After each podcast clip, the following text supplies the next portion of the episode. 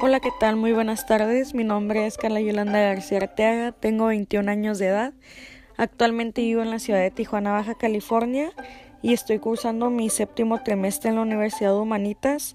Soy estudiante de la licenciatura de Administración de Empresas y Contabilidad. Hoy les vengo a hablar sobre un tema muy controversial. Para mí es algo nuevo también y así como me llamó mucho la atención, yo creo que a todos nos serviría un poco saber de este tema, ya que es uno de los temas que se necesitan poner en marcha para futuros proyectos que tengamos en mente al momento de abrir y planear algún producto o servicio. Ok, entonces el neuromarketing es básicamente el estudio de la neurociencia, la psicología, la antropología en fusión con el marketing, que es básicamente hacer que las cosas resulten mejor mediante el análisis del cerebro humano.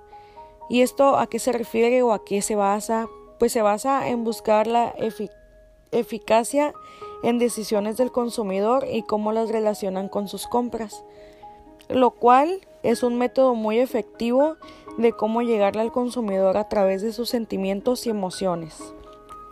Otra de las cosas que necesitamos saber es que la neuropublicidad es hacer que la publicidad se lleve a cabo bajo los bienes científicos.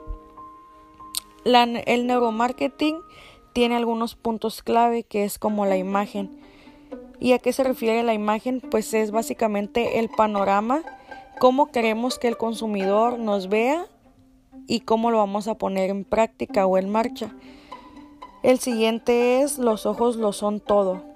Es como queremos que, nos vean, o sea, qué necesidades puede, puede satisfacer el consumidor al adquirir nuestros productos o servicios. Y lo más sencillo se disfruta. Ese también es un punto muy importante porque ante todo debemos hacer un estudio de nuestro mercado en donde vamos a posicionar nuestro producto o servicio. Y por último es buscar y disfrutar lo tangible. O sea, ¿qué es lo que el consumidor necesita? Conocer nuestro producto primero, saber qué funciones puede cumplir con, con ese producto o servicio y necesita conocerlo, necesita uh, probarlo y para eso pues igual tenemos que trabajar con ellos para que logremos tener un buen contacto con nuestro cliente. Hasta aquí mi, mi artículo. Espero les haya gustado. Muchas gracias.